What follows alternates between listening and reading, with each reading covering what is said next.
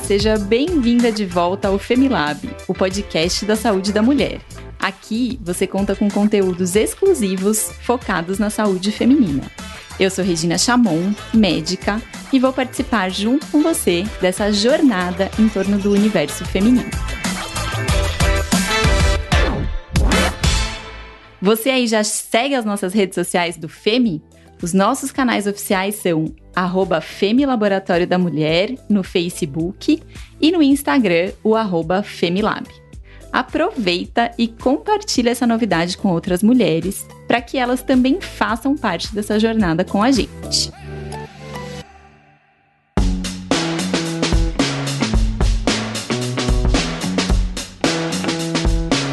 E no episódio de hoje, a gente sabe que a pandemia mudou muito a nossa vida, tanto pessoal quanto profissional. E nos adaptar nesse novo modelo durante quase dois anos não foi e ainda não é uma tarefa fácil. Com isso, tivemos um aumento nos casos de estresse, ansiedade, depressão, e nós, mulheres, fomos as mais atingidas com toda essa mudança. Muito por conta das nossas responsabilidades, as funções do dia a dia, as pressões que sofremos durante toda a nossa jornada.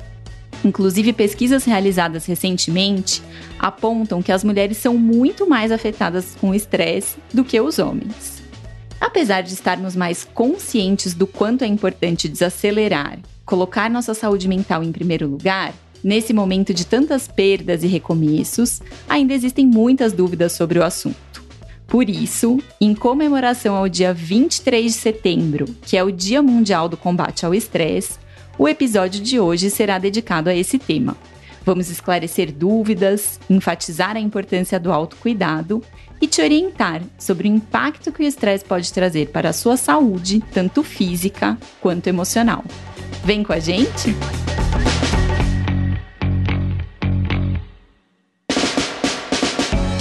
Nesse episódio, contamos com a participação especial do professor Dr. Roberto Cardoso. Ele é médico obstetra, com área de interesse em medicina fetal, doutor em ciências pela Unifesp. A partir dos anos 90, iniciou seus estudos em medicina comportamental e medicina integrativa, especialmente gerenciamento do estresse e meditação. E esses estudos o levaram a palestras e atuação na área de pessoas e treinamento em saúde. Atualmente é executivo de Pessoas e Cultura do FEME, Laboratório da Mulher, e o organizador do curso de facilitadores de meditação e da disciplina de oratória e didática na Unifesp. É autor dos livros Medicina e Meditação e Tetos Profissionais. E o Dr. Roberto já esteve aqui com a gente no episódio 3 do Femilab, falando um pouquinho sobre síndrome de burnout. Dr. Roberto, seja muito bem-vindo. Olá, Regina, olá, ouvintes do nosso podcast. Muito bom, muito bom estar aqui novamente. Doutor Roberto, eu queria começar com uma pergunta bem básica. O que, que é estresse? O estresse, Regina, é uma coisa muito legal, uma coisa maravilhosa que a natureza criou para nos proteger. O estresse permite que você, numa floresta, ser atacado por um animal, faça uma explosão, uma reação explosiva onde seu corpo se transforma completamente, seu estado de ânimo se transforma completamente para você fugir daquele perigo rapidamente. Então, ou lutar contra aquele perigo, mas de uma forma geral, o estresse serve para isso. Então, o estresse, na sua origem, na sua criação, é um grande presente que nós recebemos da natureza. Mas quando a gente fala hoje sobre estresse, doutor Roberto, isso ganha uma conotação um pouquinho negativa, né? As pessoas, quando estão cansadas, elas falam que estão estressadas. Quando estão irritadas, falam que estão estressadas. Então, como é que o estresse se transformou de algo tão positivo como algo que nos ajuda a sobreviver, essa conotação negativa que a gente usa muito hoje? Isso é porque o estresse foi concebido para uma atuação aguda. Quantas vezes você é atacada por uma onça, ou quantas vezes um carro passa muito perto de te atropelar? São situações muito agudas. De uma maneira geral, ele funciona assim. Mas nós temos algumas capacidades diferentes das outras espécies animais, e uma delas se chama pensar sobre os nossos medos. E nós pensamos sobre os nossos medos, e com esses medos produzimos a mesma reação de estresse feita para fugir de uma onça, por exemplo. Isso não dá.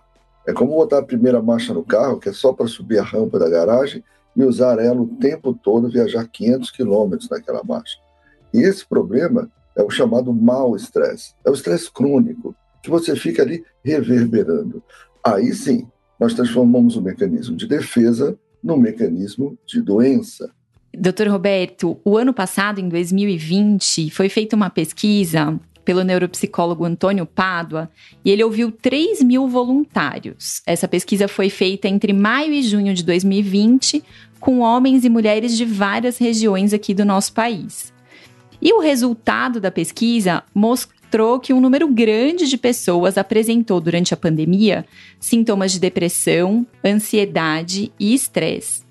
E entre essas pessoas, as mais afetadas emocionalmente foram as mulheres. As mulheres apresentaram 40% de sintomas de depressão, 35% de ansiedade, 37% do estresse. Então eu queria saber se existe um porquê a mulher acaba sendo mais afetada pelo estresse do que os homens. A mulher teve que vencer muitos desafios né, na história da humanidade. Um deles foi tomar o mercado de trabalho para ter uma posição nesse mercado. E para isso ela teve que se adaptar ao mercado que havia sido construído num, num molde masculino. E esse passou a ser um problema, porque a mulher tem uma relação diferente com a vida. A mulher, na, na, na pré-história, ela aprendeu a aguentar firme. O homem não, né? O homem corria, ele lutava, ele cansava ali na caçada, subia numa árvore para nenhum animal atacar, ficava quietinho ali. E a mulher na caverna ali com as, com as crianças, ela tinha que cuidar das crianças, ela não ia para o alto de uma árvore lá e largar as crianças para um bicho comer, por exemplo. Então era tudo ao mesmo tempo, né? Ela tinha, tem essa capacidade de prestar atenção de coisas tudo ao mesmo tempo, porque cada menina estava fazendo uma coisa, e ao mesmo tempo, se ela tivesse ali uma cólica, um mal-estar, o que, que ela fazia? Ela aguentava. E é isso que a mulher faz. A mulher aguenta. A mulher dificilmente, ela, menos frequentemente, ela extravasa ou vai para uma atividade de coping, a gente pode falar daqui a pouco disso, mas essa característica parece que fere a mulher mais do que os homens quando se refere a estresse, e principalmente, ao que parece, no ambiente de trabalho. Regina, eu não sei quando você estudou medicina, eu estudei faz um tempinho, eu não vou abrir aqui a, a idade, né? Mas quando eu estudei medicina, o professor falava, Roberto, de, é, ansiedade, homem, depressão, mulher. E isso mudou, né? Esse quadro que você referiu, é muito diferente hoje. Sim, é. Mas a gente sabe que essas diferenças, claro, elas existem, mas elas podem trazer repercussões um pouco negativas para a saúde da mulher, né, doutor Roberto? Esse acúmulo aí de estresse, esse acúmulo de ansiedade. Então, quais são os sinais que as mulheres podem ter na sua saúde de que elas estão sendo acometidas por esse estresse prolongado que é ruim? Existem vários sinais, Regina, diversos sinais, como uma irritabilidade maior, uma falta de paciência, um sono prejudicado, um choro fácil, uma às vezes uma, uma intolerância uh, gástrica. Existem vários sinais e sintomas relacionados uh, ao estresse. E é muito importante falar nisso. Por quê? Porque o estresse ele tem aquele momento em que ele é crônico e te incomoda e ele te faz mal. Mas ele tem um outro momento, quando ele é crônico e você nem presta mais atenção nesses sinais. Aí começa a destruição. Porque esse estado agudo do corpo, como a gente falou no começo da nossa conversa agora, ele não é sustentado cronicamente. Ele não é. Então, isso é o que gera aquelas doenças relacionadas ou pioradas pelo estresse.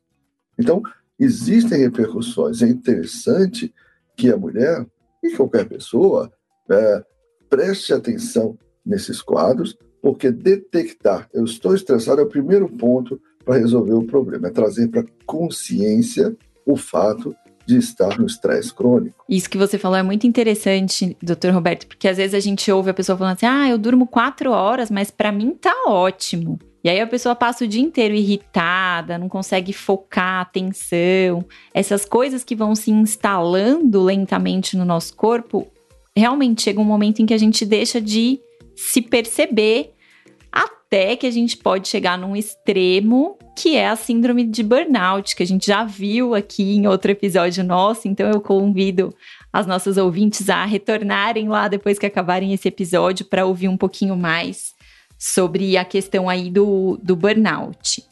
E pensando ainda um pouquinho na saúde da mulher, é, é comum a gente ver mulheres com infecção urinária de repetição, candidíase de repetição.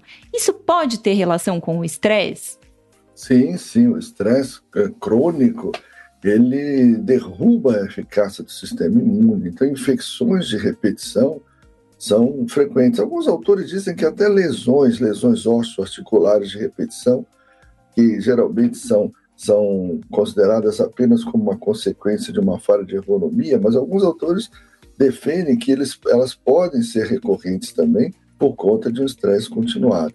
Sim, esse fato de ficar doente, esse fato de adoecer com facilidade, pode ser também um sinal de estresse crônico. E isso deve, deve sim chamar a atenção da mulher.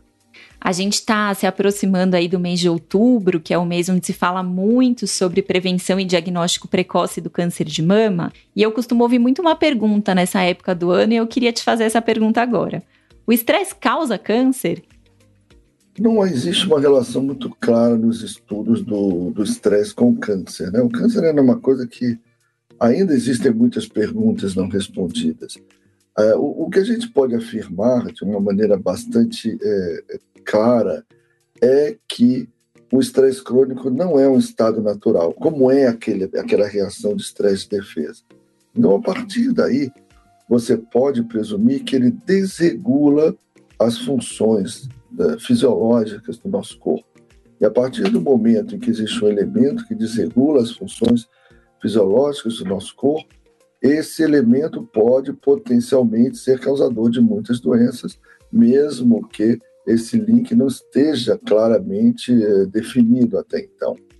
Mas, além de, de, de causar doenças, esse estresse crônico, esse desequilíbrio crônico também faz com que você não funcione bem, não funcione bem como pessoa, não só doença fisicamente, mas não funcione bem como pessoa, porque o consumo de energia mental que o estresse crônico te chama a fazer é uma coisa que não gera eficácia, é uma coisa que gera uma menor atividade, uma menor performance, uma menor eficácia. Por isso essa história de dizer, não, eu sou acelerado porque assim eu funciono melhor. Isso tem um limite. Há um limite até o qual você acelera e performa melhor.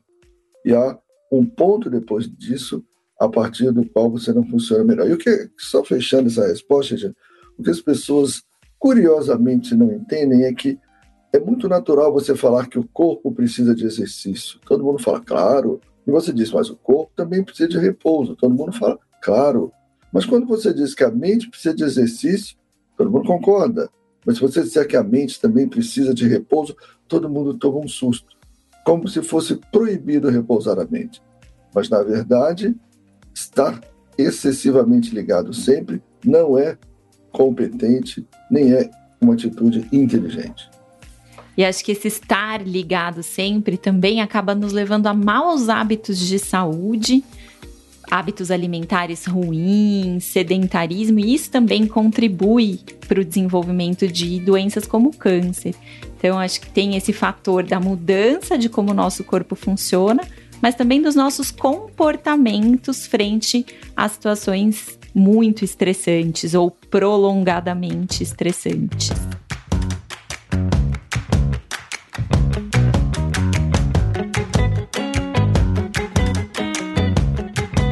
Doutor Roberto, eu vou inverter um pouquinho a ordem do nosso programa hoje, porque nós recebemos muitas dúvidas das nossas ouvintes sobre esse tema, e aí eu vou trazer essas dúvidas para agora e depois a gente continua o nosso papo. Então, a nossa ouvinte Roberta Maria perguntou se o estresse pode afetar o ciclo menstrual. Pode, o estresse ele gera um desequilíbrio hormonal seu. Né? Você vai dosar hormônio de estresse é, por exemplo, hormônios catecolaminas, vai dosar cortisol, você vê que você tem um cortisol elevado do estresse crônico, e o cortisol é um hormônio.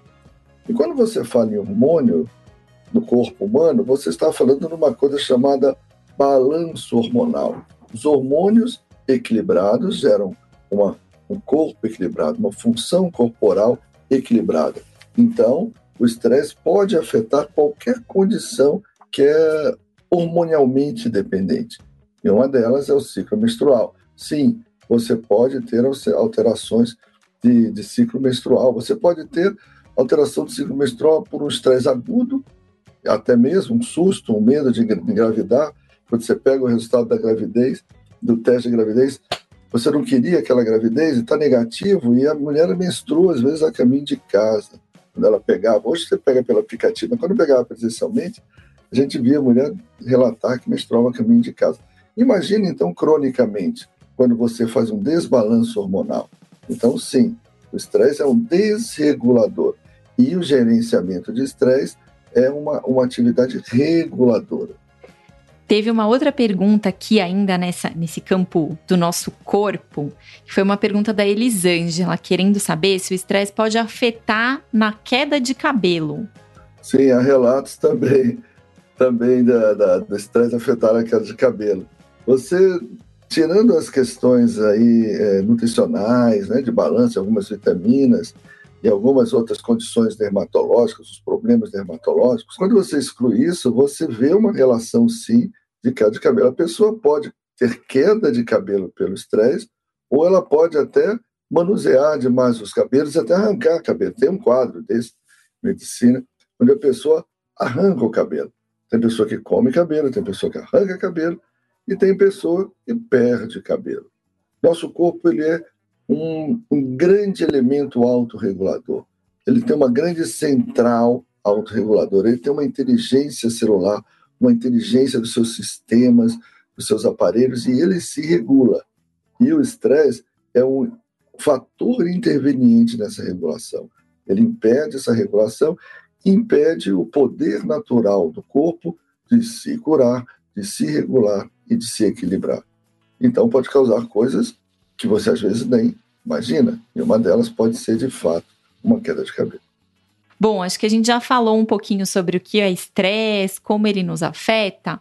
Queria que a gente conversasse um pouquinho sobre como é que a gente pode gerenciar o estresse. O senhor já falou um pouquinho que a gente tem que gerenciar, ter estratégias de coping, mas Existe assim um, um, norte, alguns pilares que a gente possa usar quando a gente pensa em gerenciar o estresse?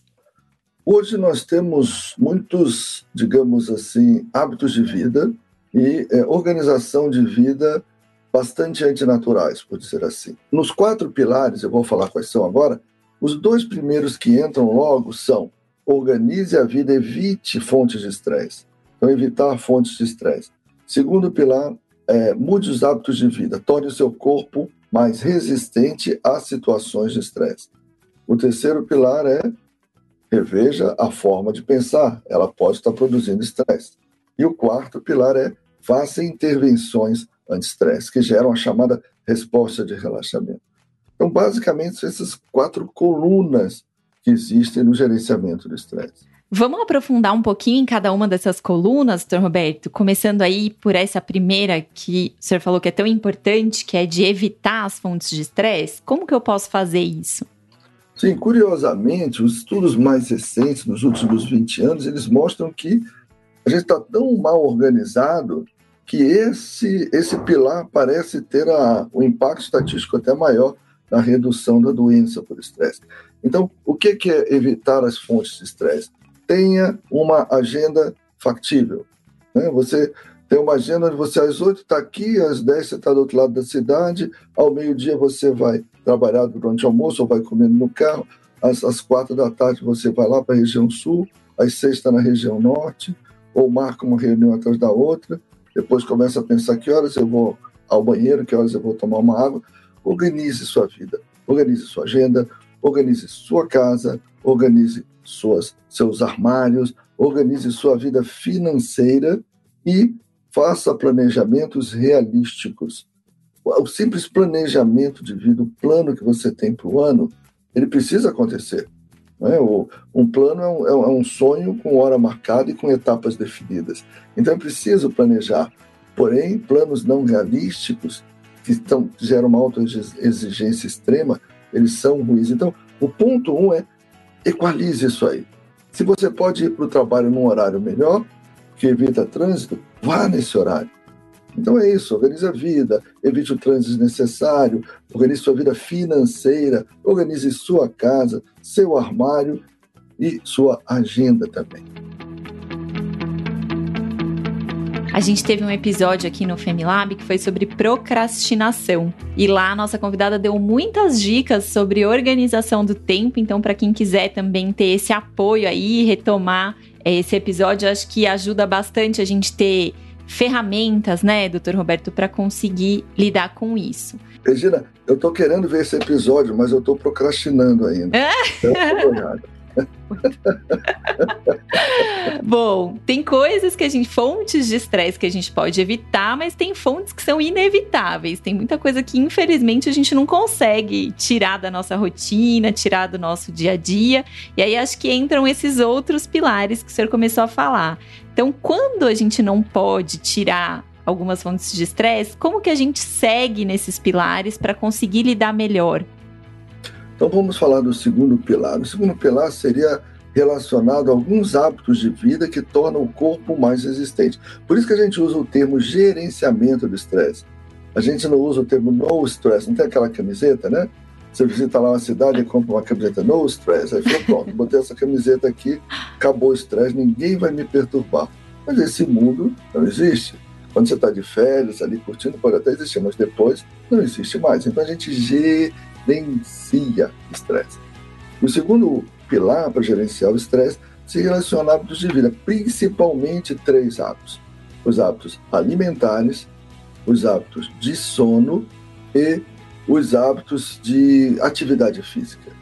Pessoas com atividade física têm uma regulação hormonal melhor, liberam endorfinas, isso que são os nossos opioides endógenos, e se regulam contra o estresse pessoas que comem melhor também. Stanford, um estudo de Stanford uma vez chamou comida de body composition, composição corporal. Realmente, sua composição corporal só pode vir do ar que você respira da comida que você come. Então, você come aquilo que você quer se tornar. Equilibre a comida, você vai tender a equilibrar o corpo. E o sono, é claro. É preciso dormir. Senão a natureza não teria nos projetado para dormir. E a cada 10 ou 20 anos que se passam, é, a humanidade dorme cada vez menos.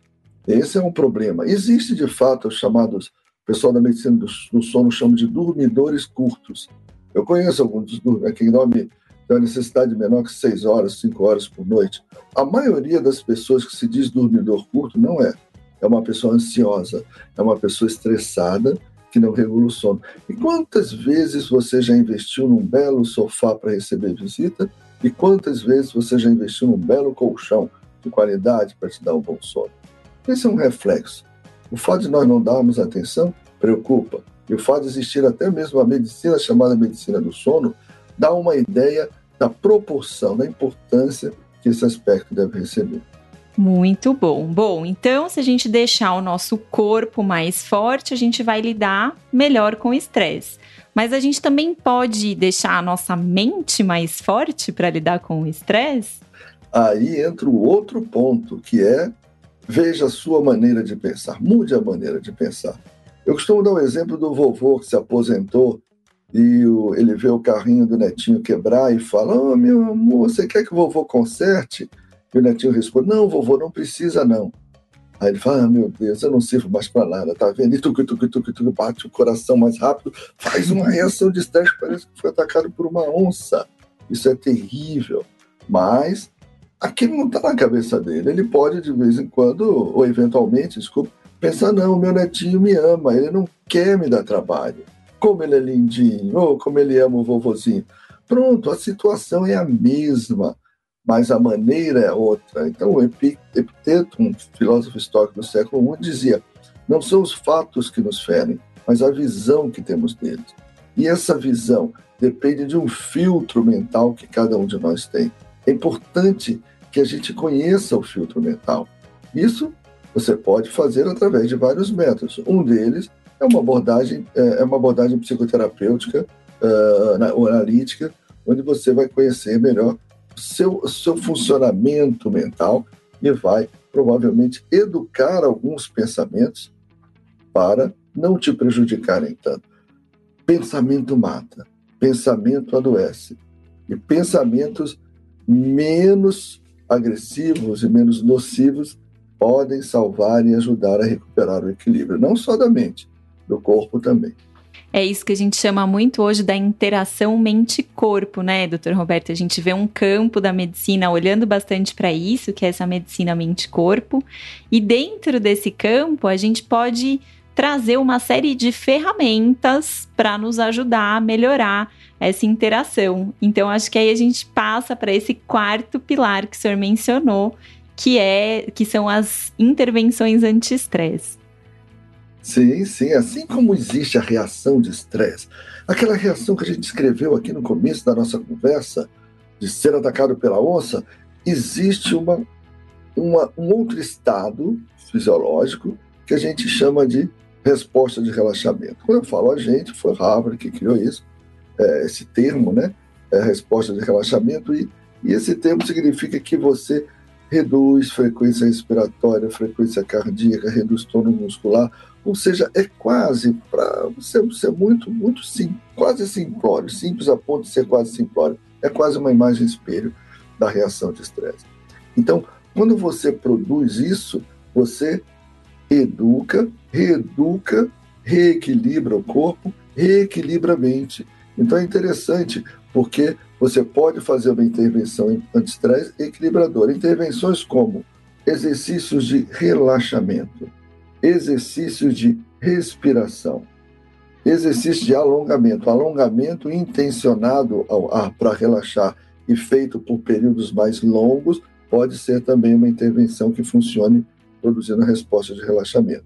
E meditação também é um, um ótimo exemplo. Eu adoro meditação, como eu lido com isso, é, eu sou até suspeito para falar, mas eu acho a meditação fantástica. Porque a meditação, veja, a meditação é a única intervenção que atua nos quatro pilares, porque ela te ajuda a organizar a vida, ela acaba te fazendo fazer melhores escolhas, ela acaba te fazendo com o tempo adquirir mais hábitos de vida, ela também começa a educar a sua maneira de pensar e ela é uma intervenção que produz resposta de relaxamento. A única questão é que você precisa aderir, precisa praticar regularmente e os efeitos são a médio e longo prazo. Esse é, grande, é o grande desafio da meditação. Mas quando você monta esse pacote todo que nós falamos, né? é, organizar a sua vida, uh, mudar esses hábitos alimentares de sono, de atividade física, uh, você muda a maneira de pensar e você também faz intervenções de estresse, você começa a ter aquilo que a gente chama de uma estratégia de gerenciamento de estresse. E nessa estratégia, isso passa a ser bastante útil.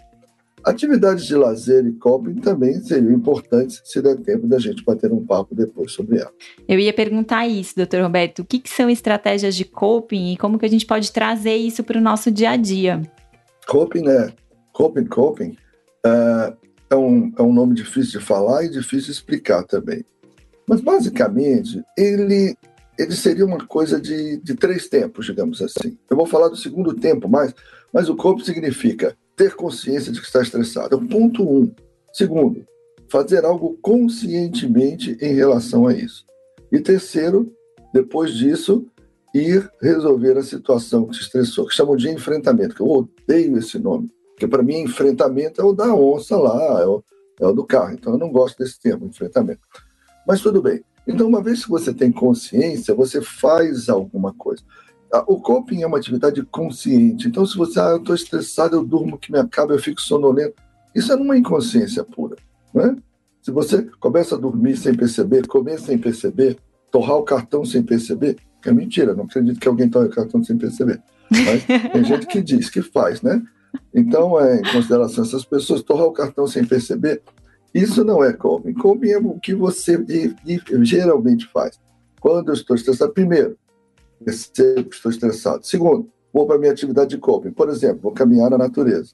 Então, eu reduzo esse nível de estresse. Terceiro, aí eu vou lá resolver a questão.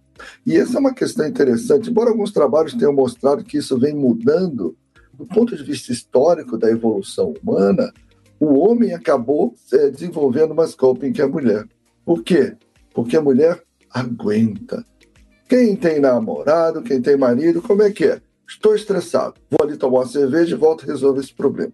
Vou ali jogar minha bolinha, volto. Tudo bem que o copo às vezes é, é, é, é, nocivo, né? Se ele tomar oito caixas de cerveja, ele não vai resolver nada, né? Se ele voltar vivo, ele não vai voltar em condição de resolver nada. Mas às vezes ele vai e joga a bolinha dele ali, conversa com o pessoal, volta e fala: Bom, agora sim, agora vamos lá, me dá um problema aqui que eu vou resolver. É uma estratégia muito, muito simples, né? muito primária de coping, citando, mas é uma coisa que significa que houve um, há uma coisa consciente que você faz em relação a isso. E é uma coisa que a mulher deve buscar. E existem, daqui a pouco a gente pode falar sobre isso, existem algumas atividades que parecem ser mais efetivas no coping feminino. A respiração, acho que é um, uma ferramenta boa, né, de coping, é a que eu costumo usar. Quando eu estou muito tensa, estressada com alguma coisa, eu paro um pouco, presto atenção na minha respiração, vou acalmando e aí eu lido com essa situação. Mas eu queria saber quais são essas outras estratégias aí, Dr. Roberto. Existem muitas, né? Você citou uma, um exemplo agora, mas parece que tem três coisas que são especiais para a mulher. Primeiro, contato com a natureza. É, é bom para todo mundo, mas é uma das coisas que é, parece ser muito efetivo para as mulheres. A mulher representa em muitas tradições esse aspecto, né? esse aspecto da terra. A gente fala, e as tradições falavam na, na, na grande mãe, né? é, na mãe terra, e a mulher em contato com essa terra, com essa natureza, ela parece ganhar um equilíbrio até um pouco mais rapidamente do que o homem. Segunda estratégia seria o, o encontro com ela mesma, se isolar e se encontrar mesma. É uma estratégia que funciona muito bem nos homens e muito bem nas mulheres também. E o terceiro envolve tocar e ser tocada. Tocar um barro, tocar uma, uma, uma costura, tocar uma, um, alguma coisa que, que sinestesicamente seja agradável. E um bichinho tocado, de estimação. Um pet, um pet, por exemplo e ser tocado, uma massagem, um por isso que a mulher gosta tanto de massagem, né? Eu, eu, eu, eu, eu, eu sou um, um, exemplo de um homem que gosta muito de, de, de, de fazer teatro, por exemplo. Mas a, a, mulher tem essa ligação muito com, com o toque, né? Então, esse aspecto, esses exemplos, desculpe, funcionam muito bem como coping feminino. E é o que a gente pode sugerir, além de tudo que a gente falou até agora, também para a mulher. Mas o ponto um, Regina, é aquilo que a gente conversou lá no começo, é a consciência do estresse. E também, depois, é, se não der tempo de falar no podcast, conversar depois sobre lazer e sobre férias e feriados, que é uma coisa interessante nesta história de gerenciamento do estresse. Doutor Roberto, acho que a gente vai precisar de um novo episódio para falar sobre esses temas e a gente está indo já para os nossos momentos finais aqui do episódio de hoje, mas eu queria te pedir, doutor Roberto, para deixar aqui uma mensagem para o pessoal que está ouvindo a gente, que resumisse um pouco da nossa conversa, os pontos importantes que a gente abordou hoje. A vida, ela é uma sucessão de fatos, por um lado, mas a vida é um fluxo de plenitude de outro. Não está errado nós vivermos olhando para a sucessão de fatos, onde existem problemas, onde existe uh, trabalho, onde existe uh, ganhar dinheiro, onde existe realizações pessoais. O problema está quando nós não olhamos para esse outro lado, um lado que existe numa plenitude constante. Esse lado, esse aspecto de cada um de nós esteve conosco a vida toda. Quando você era criancinha, quando você mais sofreu na vida, quando você riu muito na vida, quando você teve altos e baixos na vida. Você mudava porque o cenário mudava, mas esse aspecto nunca mudou.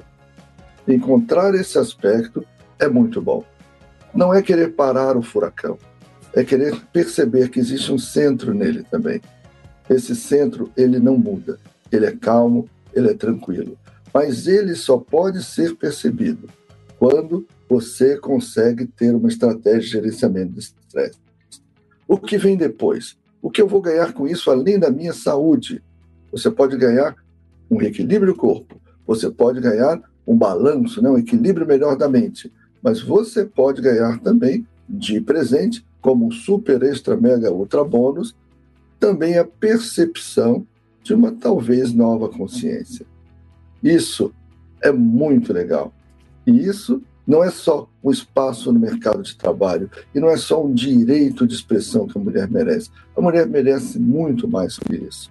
A mulher que traz a energia do feminino essencial de volta ao mundo e vai nos ajudar a reequilibrar esse mundo, ela merece, enquanto faz isso, também conhecer esse estado pleno, que só é possível quando o gerenciamento do estresse foi bem conduzido. Gente, é uma delícia ouvir o Dr. Roberto. Eu não posso nem dizer porque ele é meu professor e eu poderia ficar aqui horas ouvindo. É, e acho que traz de uma maneira muito prática, né, Dr. Roberto, para o nosso dia a dia, todas essas questões relacionadas ao estresse. Queria agradecer demais sua presença de novo aqui com a gente hoje. E queria pedir, doutor Roberto, para você divulgar os seus canais de contato, como é que as pessoas podem encontrar mais conteúdo seu. robertocardoso.net. Você pode mandar um e-mail para o contato arroba robertocardoso.net ou o site robertocardoso.net. E também olhar um pouco os postos do FEM, Laboratório da Mulher, que nós somos envolvidos com muito trabalho relacionado à saúde mental para o nosso time FEM. Eu que fico muito feliz de estar aqui, muito obrigado, muito bom conversar com você. Pena que você é só entrevistadora hoje, que eu sei que você tem bastante conteúdo para falar desse, desse tema também. Mas foi um prazer poder contribuir de alguma forma com um pouquinho mais de luz sobre esse tema, que é uh, uma epidemia silenciosa para os homens, mas no nosso caso aqui, muito para as mulheres também. Muito obrigada, doutor Roberto.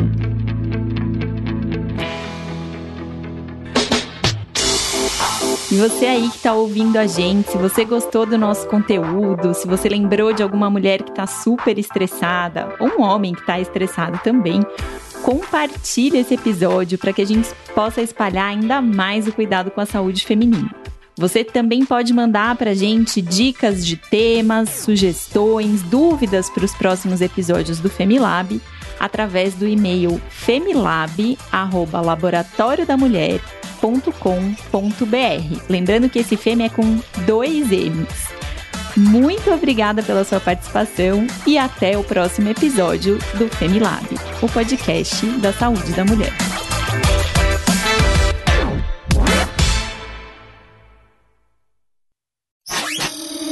Essa é uma produção do Bicho de Goiaba.